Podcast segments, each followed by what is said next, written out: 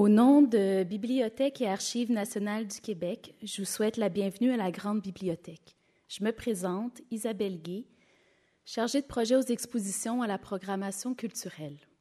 Nous avons le plaisir d'accueillir aujourd'hui Marie-Lou Sainte-Marie, commissaire de l'exposition Roland Giguère, artisan du rêve. Agente de recherche à la direction de la recherche et de l'édition de BANQ et spécialiste de littérature québécoise. Offerte en complément à l'exposition, la conférence de Madame Sainte-Marie intitulée Paysages issus de la nuit, Roland Giguère, poète et artiste, propose une incursion dans l'univers de Giguère, sa forêt vierge folle. Je vous rappelle qu'il est interdit de prendre des photos ou d'enregistrer les propos que vous pourrez d'ailleurs réentendre en balado-diffusion sur le portail de BANQ. Sans plus tarder, je cède la parole à Marie-Lou Sainte-Marie.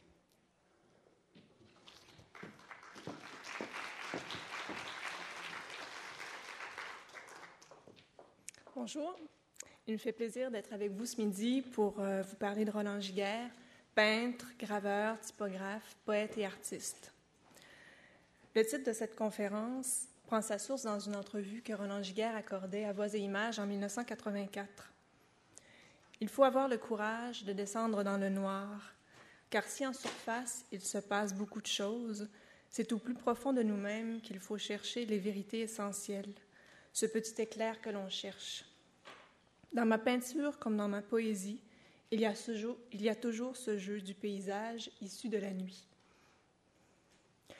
Si vous avez visité l'exposition Roland Giguère, Artisan du rêve, qui se déploie dans l'espace art et littérature ainsi que dans les vitrines situées sur les quatre niveaux de la grande bibliothèque, vous avez sûrement remarqué combien le noir, la nuit, occupe une place centrale dans l'œuvre de Giguère. Vous avez des photos ici à l'écran, des photos d'exposition. Pourtant, et c'est le poète lui-même qui insiste sur cette précision, ses poèmes comme ses sérigraphies ne sont jamais sans espoir. Le graphisme de l'exposition, tout en noir et blanc avec des touches de bleu vif, vient d'ailleurs souligner ce jeu d'opposition entre forces contraires, nuit et jour, silence et parole, immobilité et mouvement, si présent dans le visuel et poétique de Roland Giguère. Cette conférence, que je vois un peu comme une incursion furtive dans la forêt vierge folle de Roland Giguère, une forêt que je, trouve à la fois dense et fascinante, abordera trois aspects de l'auteur et de l'artiste. D'abord les éditions Erta, en deuxième, deuxièmement euh, en forêt vierge folle, on verra la poésie et les arts visuels, et euh, à la fin, faune nocturne, une petite incursion dans le bestiaire de Roland Giguère.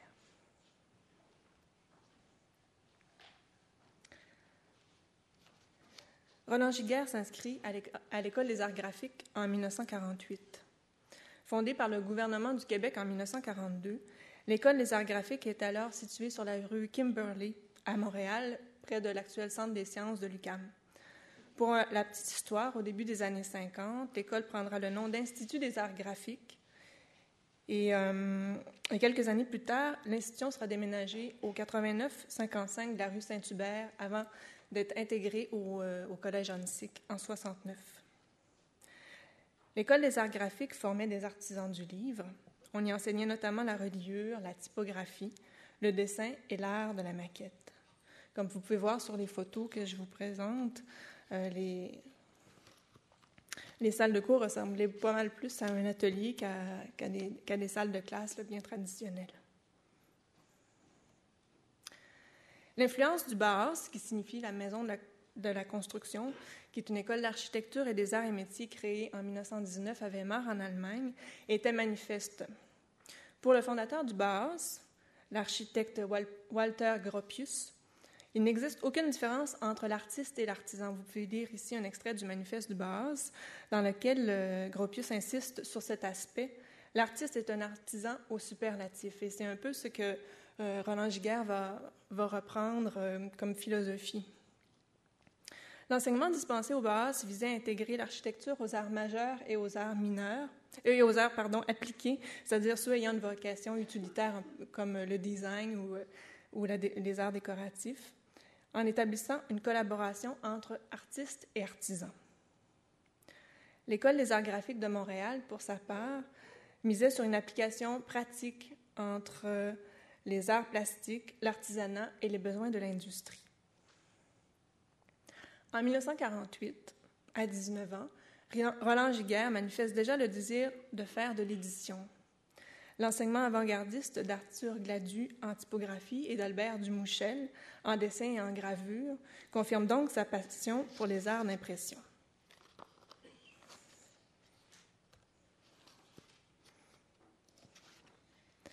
À la fin des années 40, l'école des arts graphiques est un milieu en pleine ébullition où artistes reconnus et étudiants se côtoient grâce à la luxueuse, mais éphémère revue des ateliers d'art graphique à laquelle participent le poète, les poètes Gilles Éloi de Grandmont ainsi que les peintres Alfred de Pellan, Léon Bellefleur, Jean-Paul Mousseau. Giguère publie ses trois premiers poèmes dans le dernier numéro de la, de la revue qui paraît en 1949.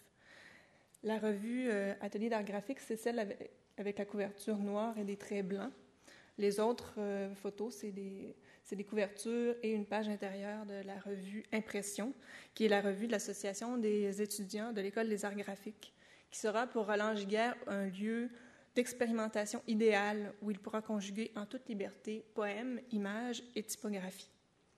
L'éditorial, c'est un éditorial qui avait été écrit par euh, Roland Giguère. La situation de la, poésie au Québec au moment de la création des éditions Erta en 1949 est celle d'une nation émergeant lentement de la torpeur. Malgré des signes évidents de renouveau artistique, culturel et intellectuel en cours depuis la décennie 1930, je pense notamment à la création de la revue La Relève, La Nouvelle Relève, Amérique française ou Gants du ciel, aux éditions euh, des Cahiers de la file indienne ou encore au manifeste euh, Prisme Dieu et Refus global, qui ont été tous deux euh, lancés en 1948, l'édition de poésie demeure très précaire. La diffusion de la poésie est difficile et la publication fonctionne vraiment au ralenti. Il y a moins de dix recueils qui paraissent en 1949 et seule une quinzaine de recueils de poésie sera publiée et seule une quinzaine de recueils de poésie sera publiée durant les cinq premières années de la décennie 1950. Il faut aussi garder à l'esprit que plusieurs poètes demeurent à l'époque tributaires du compte d'auteur, parce que les grands éditeurs de l'époque, qui sont Beauchemin et Fidesz, refusent de, prendre des risques financiers en publiant de, jeunes poètes. Même la poésie de, poètes plus reconnus est, quand même assez euh, marginale. Donc, euh, à cause de ces, de ces contraintes éditoriales, les jeunes poètes vont être un peu forcés de créer leur propre structure pour diffuser leur poésie. Et Roland Giguère va fonder Erta en 1949. André Goulet créera les éditions Orphée en 1952 et Gaston Miron et quelques amis créeront par exemple les éditions de l'Hexagone en 1953. Giguère dira, dira pourtant de ces années difficiles du point de vue de la création. Je me souviens des années 50 comme d'un moment d'effervescence extraordinaire.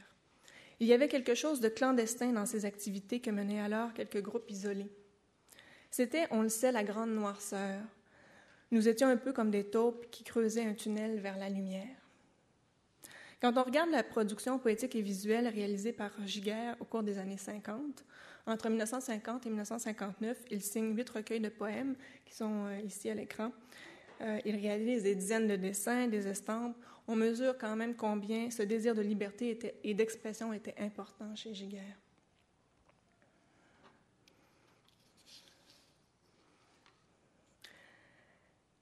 Attiré par l'impression et les caractères typographiques, Roland Giguère décide de faire des livres à titre d'essai, c'est lui qui, le dit. Ainsi, c'est au sein même des éditions Erta, euh, au, pardon, au sein même de l'École des arts graphiques que les éditions Erta voient le jour. Giguère euh, a, une histoire pour, euh, pour expliquer comment il a trouvé le, le, nom des éditions Erta. Vous pouvez lire l'extrait à l'écran. Je cherchais un nom pour les éditions et me rendais en tramway un soir chez un ami relieur. J'ai vu une affiche au néon de l'hôtel Alberta où les lettres ALB étaient éteintes. Il ne subsistait qu'ERTA. Cela m'est resté en mémoire. J'ai donc retenu l'appellation ERTA, qui pouvait être l'anagramme de Arte. C'est donc un hasard objectif qui a déterminé le choix de ce nom. C'est avec l'accord du chef d'atelier que Giguère et deux amis travaillent le soir à la composition du premier livre qui sera publié chez Erta, Faire naître, qu'ils impriment sur une presse euh, de l'École des arts graphiques. Premier recueil de Giguère, Faire naître, paraît en 49 et regroupe 22 poèmes accompagnés de quatre sérigraphies originales d'Albert Dumouchel, qui est le professeur de Giguère. L'auteur dira plus tard de ce recueil que c'est un véritable délire typographique et que le, en fait, l'objectif était d'utiliser tous les caractères typographiques de l'école des arts graphiques et que les poèmes sont, sont venus en second lieu.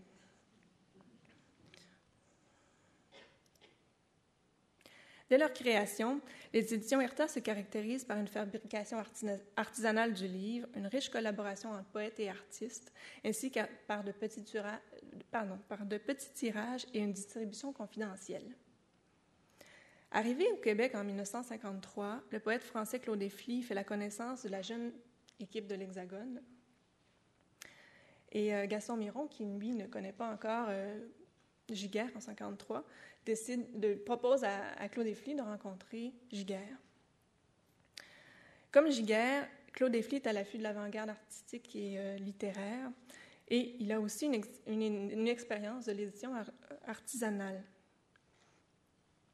Et donc, ils vont trouver, euh, ils vont trouver tellement de points communs qu'ils vont décider, de s'associer, mais c'est plus qu'une association artistique, ce sera une, longue amitié aussi qui va vraiment marquer euh, un tournant dans la, création euh, chez Erta. La collaboration de Giguère avec le poète français Claude Effly transforme les, les habitudes d'Erta parce que grâce à la collection de la tête armée qu'il fonde en 1954. Donc, vous voyez ici les les, six recueils de la collection, les tirages d'Erta augmentent considérablement. Ils passent de 85 exemplaires en moyenne à 250, à 250 exemplaires et plus par la suite. Malgré cette augmentation de la production, les six plaquettes de la collection de la tête armée offrent quand même au lecteur un livre fabriqué avec soin, illustré par des artistes reconnus. Giguère signera un recueil, euh, Les armes blanches, dans cette collection. L'influence de Roland Giguère et des éditions Erta a été capitale pour l'édition québécoise. Le poète et éditeur Gaston Miron, donc fondateur de l'Hexagone, affirme que les éditions Erta constituent la matrice de départ de l'élévation des normes de production de l'édition québécoise, sous les rapports de la fabrication, de la présentation, de la typographie et de la mise en page. Bien qu'Erta a élevé sans conteste les normes de l'édition de poésie au Québec, Giguère s'est toutefois toujours défendu d'avoir fait du livre d'artiste. Il disait plutôt faire de l'édition expérimentale avec des moyens, de fortune. Je le cite à ce sujet. On dit souvent que les premiers livres d'Erta sont des livres d'artistes, mais c'est faux. Les livres des années 50 se servent de la reproduction. C'était des petites plaquettes plus ou moins bien faites qui ne cassaient rien. Évidemment, quand à l'époque on les voyait et qu'on les comparait aux éditions courantes, ces livres pouvaient faire penser à des livres d'artistes. Les illustrations, les couvertures sérigraphiées et tout ça, c'était du luxe. Mais en fait, ce ne sont pas des livres d'artistes. Mais pour sûr, les éditions Erta, avec l'attention qu'ils ont accordée à la typographie, à la facture visuelle, euh, ont quand même innové et se sont démarqués par rapport euh, aux éditeurs de l'époque. Si on compare, euh, je n'ai pas d'exemple ici, mais les, premières plaquettes de l'Hexagone, par exemple, la facture visuelle était vraiment beaucoup plus simple. Mais tous les deux fonctionnaient par, euh, par souscription. C'était la seule façon de, de, pouvoir euh, vendre les, les recueils de, jeunes poètes à l'époque. Parallèlement à ces activités d'éditeur, Roland Giguère révèle, grâce à ses recueils de poésie, une voix poétique originale et un travail visuel remarquable qui s'esquisse d'abord dans les marges de ses manuscrits, puis se déploie dans ses dessins à l'encre de Chine et ses estampes. Le fonds d'archives de Roland Giguère, conservé à Bibliothèque et Archives nationales du Québec, témoigne de l'intense période de création qui a animé le poète durant les années 50. Dans ce fonds d'archives, point de multiples versions d'un même poème, point de repentir. Si on en croit Roland Giguère, l'écriture de ses poèmes se fait d'un seul jet. Le poète change quelques mots, quelques vers, sans plus. On est loin du, travail de réécriture euh, de Gaston Miron, par exemple.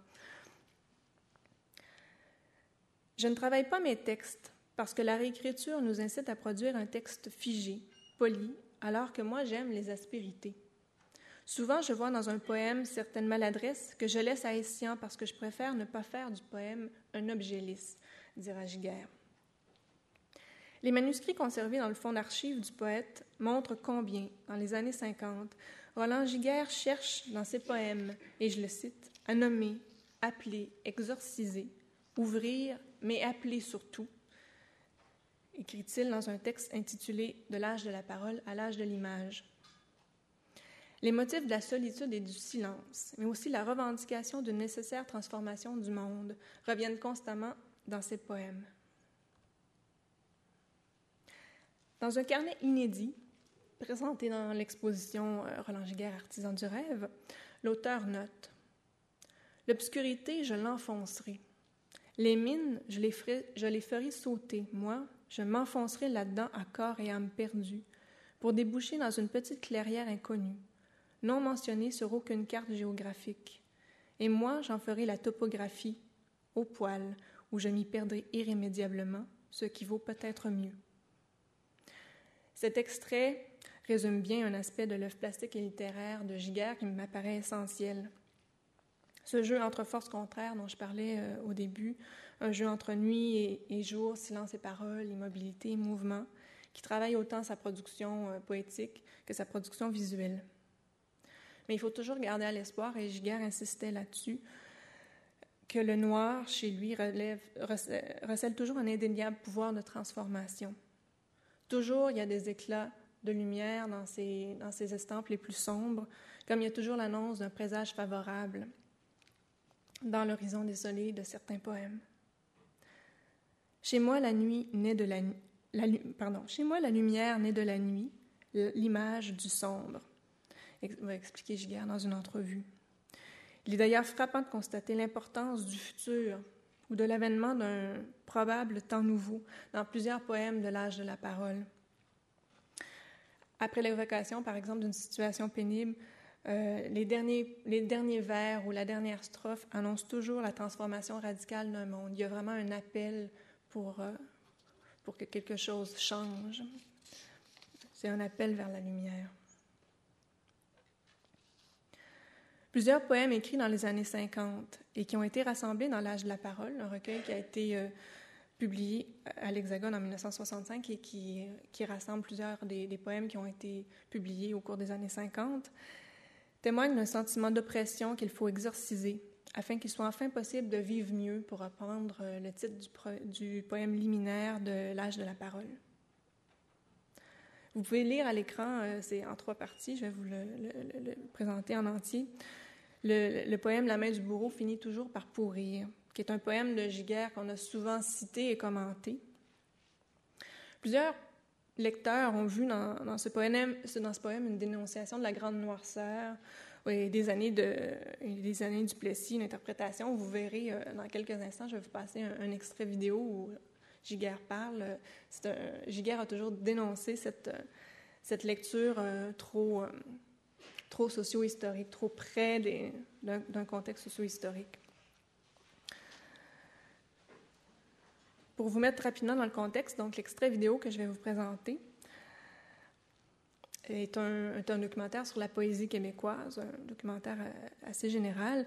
Mais euh, Roland Giguère prend la parole et euh, il explique le besoin de liberté que les poètes canadiens-français ressentaient dans les années 50. Et ensuite, il va s'exprimer sur les lectures qu'on a faites de ce fameux poème La main du bourreau finit toujours par pourrir. Je vous laisse lire la fin.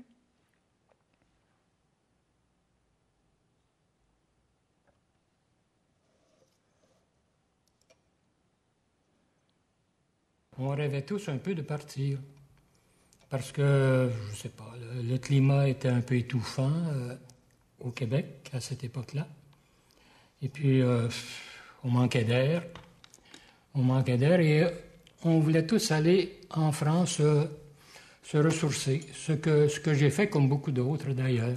Je suis parti en 54, donc Et je suis revenu euh, un an après, et là, j'ai ouvert une imprimerie. Et là, à ce moment-là, j'ai continué mes éditions, mes éditions RTA. Et je suis reparti en 56-57 jusqu'en 63. Et c'est à ce moment-là, à Paris, que j'ai collaboré euh, au groupe Phase et au mouvement surréaliste dans ces années 50-60. Euh, grande main qui pèse sur nous, grande main qui nous aplatit contre terre, grande main qui nous brise les ailes, grande main de plomb chaud, grande main de fer rouge, grands ongles qui nous scient les os, grands ongles qui nous ouvrent les yeux comme des huîtres, grands ongles qui nous cousent les lèvres, grands ongles d'étain rouillés, grands ongles d'émail brûlés. Mais viendront les panaris, panaris, panaris. La main qui nous cloue au sol finira par pourrir, les jointures éclateront comme des verres de cristal, les ongles tomberont, la grande main pourrira, et nous pourrons nous lever pour aller ailleurs.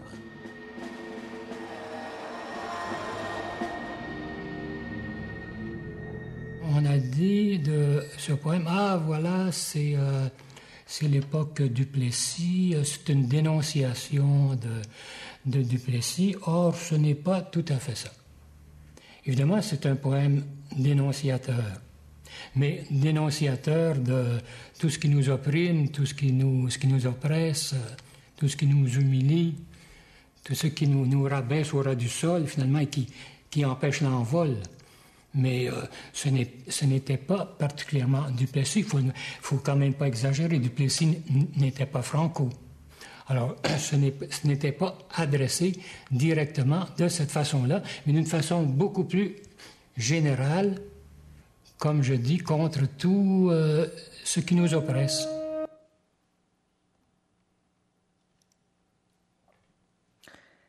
Au moment même où Roland Giguère noircit des pages de poèmes et des textes poétiques en prose, les marges de ces manuscrits s'animent de dessins et de croquis qui, peu à peu, je cite Giguère, réclament de plus grandes marges, envahissent la page, ne tolérant parfois qu'une phrase ou deux, quelques mots, et finissent par chasser complètement les mots pour en maître incontesté, la feuille entière.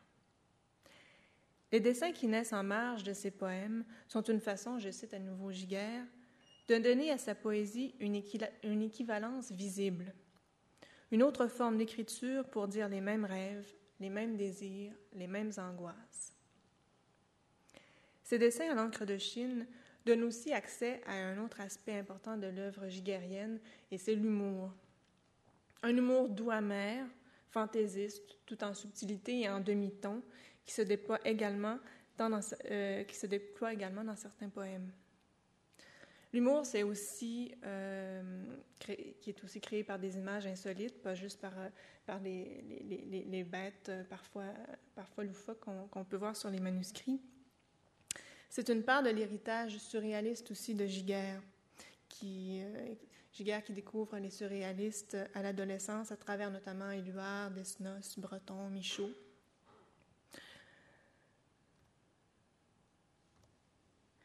Et euh, André Breton sera d'ailleurs séduit par euh, cet objet de Giguère qui est exposé dans, l'exposition, qui est présenté dans l'exposition, qui est un, objet euh, mystérieux secret qui s'appelle Demeure interdite, qui est, qui est fermé par une, impressionnante serrure qui est assez difficile à ouvrir d'ailleurs.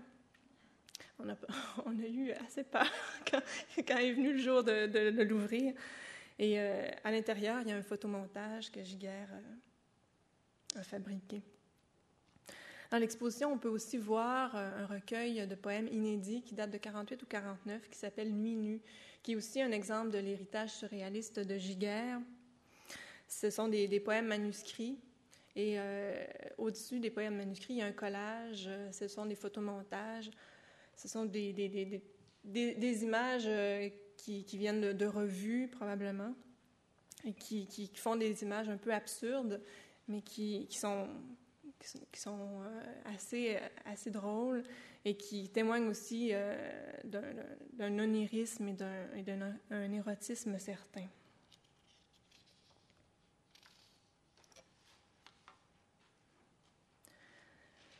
En 1949, Roland Giguère fait la connaissance du poète belge de tendance surréaliste Théodore Koenig.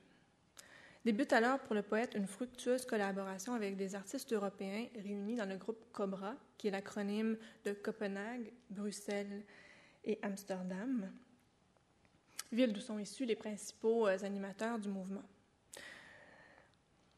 c'est un mouvement artistique aussi qui fusionne euh, expression plastique et euh, littéraire. Affichant un parti pris pour la spontanéité du geste créateur, refusant tout conformisme, Cobra trouve son inspiration dans la culture populaire et les arts premiers, qui ont intéressé de nombreux artistes comme Guillaume Apollinaire ou encore André Breton. Giguère donc découvre l'art africain et océanien dans les années 50, euh, alors qu'il est à Paris. Il sera fasciné par, euh, les, arts premiers et il entreprend euh, dès les années 50 une importante collection de statuettes et de masques qui représentent des figures animales. Et on peut voir dans ces dessins que ces, masques-là vont, vont l'influencer. Au même moment, sous la double influence des arts premiers et de l'esthétique cobra, qui accorde une place importante au monde animal comme métaphore de l'inconscient et de l'instinct, l'univers de Giguère se peuple d'un singulier bestiaire. Des animaux fabuleux, des créatures inquiétantes, des oiseaux solaires ou menaçants surgissent en marge des poèmes ou deviennent des figures centrales de ses dessins ou des estampes. Multipliant les techniques et les matériaux, Giguère crée aussi quelques objets de bois dont les formes mi-animales, mi-abstraites rappellent celles des masques africains qu'il affectionne. Monstrueuses ou attendrissantes, ces bêtes sont tour à tour présages de malheur et miroirs de l'intériorité de l'artiste. On avait euh, ici un exemple avec Énigme 4 d'une autre de ces euh, sculptures que, fait, euh, que fabrique Giguère. Celle-là, elle est dans l'exposition. Parmi toutes les figures composant la faune imaginaire de Roland Giguère, Mirror occupe une place singulière. Seul personnage portant un nom propre dans l'œuvre du poète, Mirror est un être attachant et fabuleux. Mirror, c'était aussi une porte battante. Il suffisait d'y jeter un coup d'œil pour voir tout son intérieur étalé par terre, sans pudeur et sans défense. Peut-on lire dans une de ces suites euh, de textes en prose? Avec mélancolie et tendresse, dans une prose maîtrisée et élégante, Giguère raconte les aventures extraordinaires de ce curieux rêveur qu'est Miror. Miror, qui, durant une promenade en forêt, perdit la vie par inadvertance, comme on perd un objet. Je cite euh, Giguère Il fouilla partout, chaque bosquet, chaque repli de terrain, l'herbe, le sable, il appela à l'aide. Des escouades de secours entreprirent des battues en tous sens. Peine perdue, on ne retrouva rien. Miror ne se remit jamais d'avoir perdu sa vie et il perdit aussi la tête. C'est euh, un texte euh, vraiment magnifique que je vous invite, que je vous invite à lire. Moi, j'ai une affection particulière pour Miror. Le critique Gilles Marcotte, dans la préface au recueil La main au feu de Giguère, se demandait si, en raison de la solitude et des doutes qui assaillent toujours Miror, s'il pouvait être québécois. En effet, comme certains l'ont fait pour le poème La main du bourreau finit toujours par pourrir, il serait tentant de voir dans Mirror les signes d'une situation historique précise, pour reprendre les termes de Marcotte.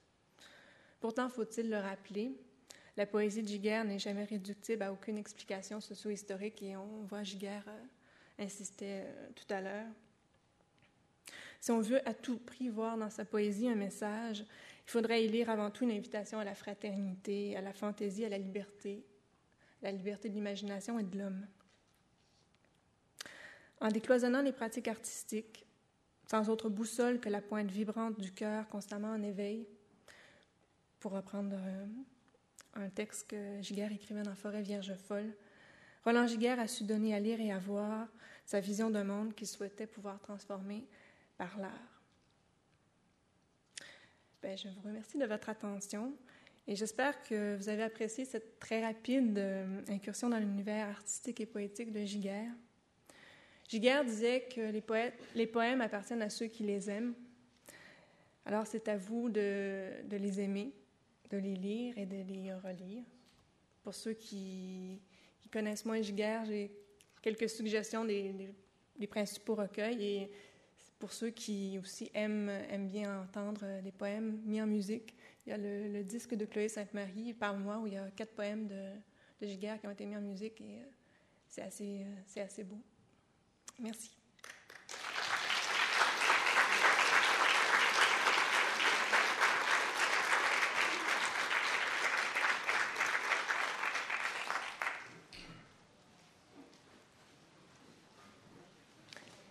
Si vous avez des questions, je suis, euh, je suis à l'écoute.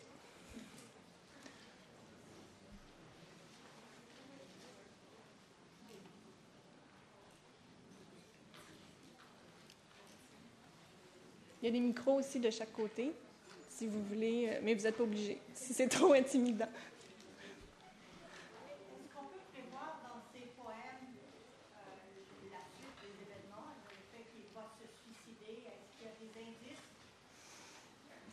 Je ne suis pas une partisane de la lecture euh, biographique comme ça. Je voudrais.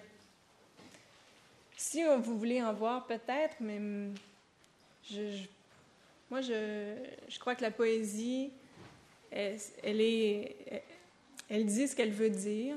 Elle, euh,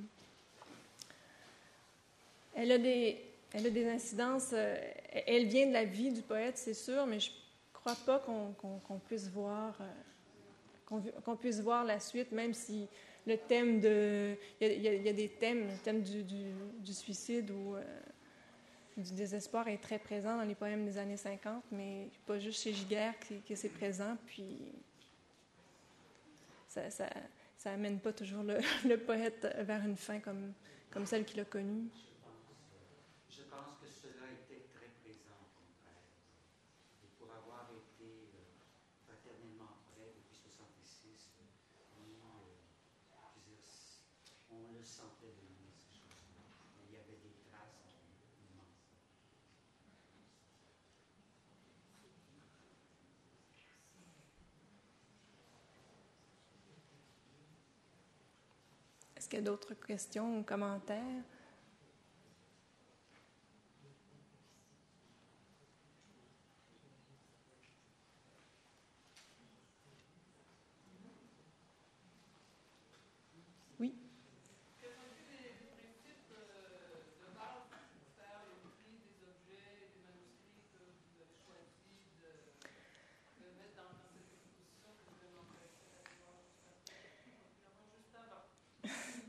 Ben, c'est sûr que c'est un, travail. Monter une exposition, c'est un travail particulier parce qu'il y a la contrainte de, la, visibilité. C'est il y, a des, y a des manuscrits qui sont très intéressants à la lecture, mais qui visuellement sont moins intéressants que, que, que je vais écarter pour cette raison-là. Alors, c'est toujours euh, essayer de, de, trouver le manuscrit qui est, qui est parlant, qui est, qui est très intéressant d'un point de vue poétique, mais qui pourra aussi euh, être visuellement intéressant. Donc, c'est toujours sur cette base-là que, que, je travaille pour, pour les expositions littéraires. Mais c'est sûr qu'avec Giguère, bon, là, les, on était gâtés, les, les, dessins euh, en marge des, des poèmes, le, le fond d'archives en, en regorge. Là, c'était souvent des coups de cœur.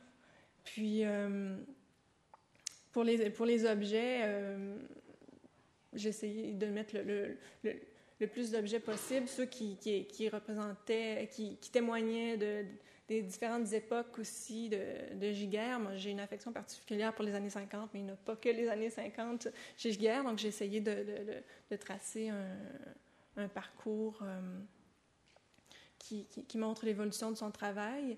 Mais il y a aussi les, contraintes euh, qui sont celles de l'espace, celles de la lumière aussi, parce que toutes les estampes doivent être dans les tiroirs. C'est important, si vous allez voir l'expo, d'ouvrir les tiroirs parce que toute la, partie euh, lumineuse, euh, c'est la partie colorée de, de Giguère qui, sont qui est dans ces estampes, ben, elles sont en tiroir parce que dans l'aire d'exposition, il y a trop de lumière pour protéger les, les, artefacts, il faut les mettre en tiroir. Donc, il y a toutes sortes de contraintes comme ça aussi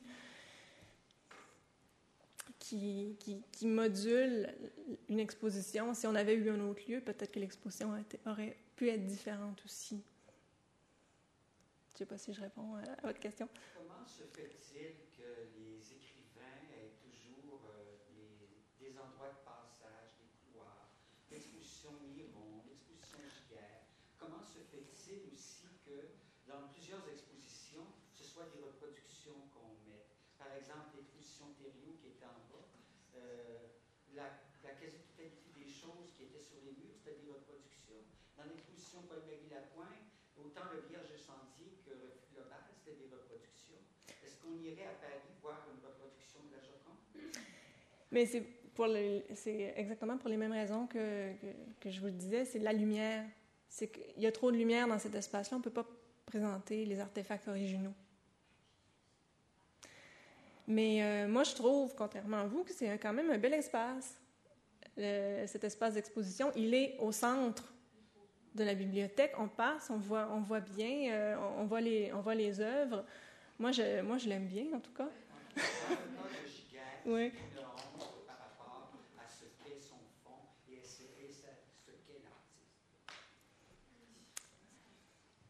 Oui.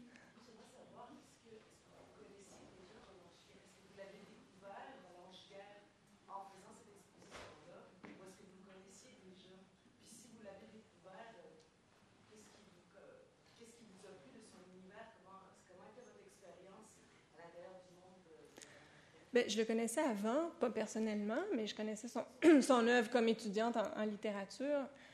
De, me plonger dans le fond d'archives, ça c'est autre chose, par exemple, parce qu'on on découvre, euh, on découvre la, la, façon de travailler, on découvre, mais juste d'avoir accès à des carnets, des carnets des années 50, c'est, on, a, on a un contact beaucoup plus intime avec, avec la poésie, avec, euh, avec l'imaginaire euh, du poète, moi, ça m'a permis de...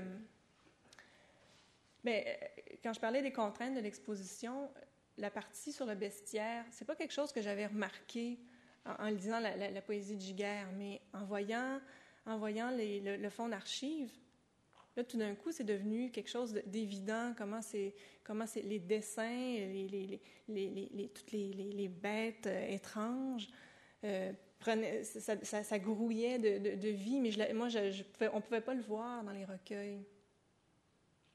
Ça, c'est quelque chose que, que, le, le, travail dans le fond d'archives m'a permis de découvrir.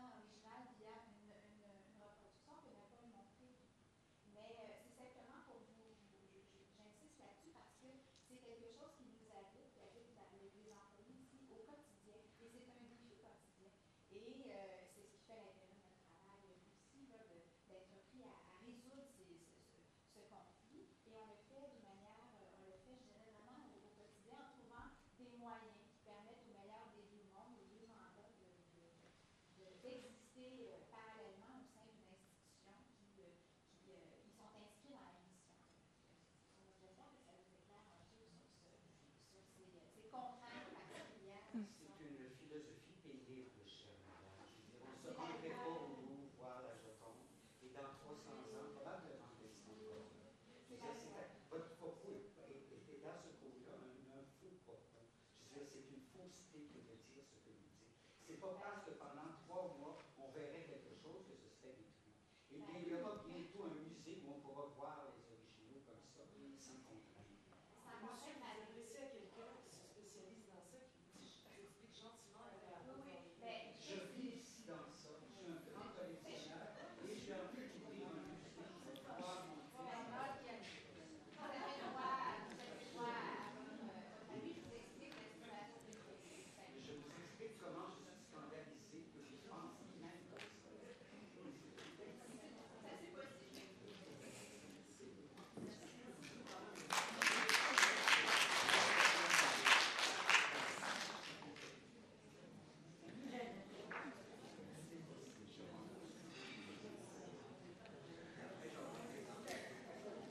n'y a pas d'autres questions, euh, je, vous, je vous remercie.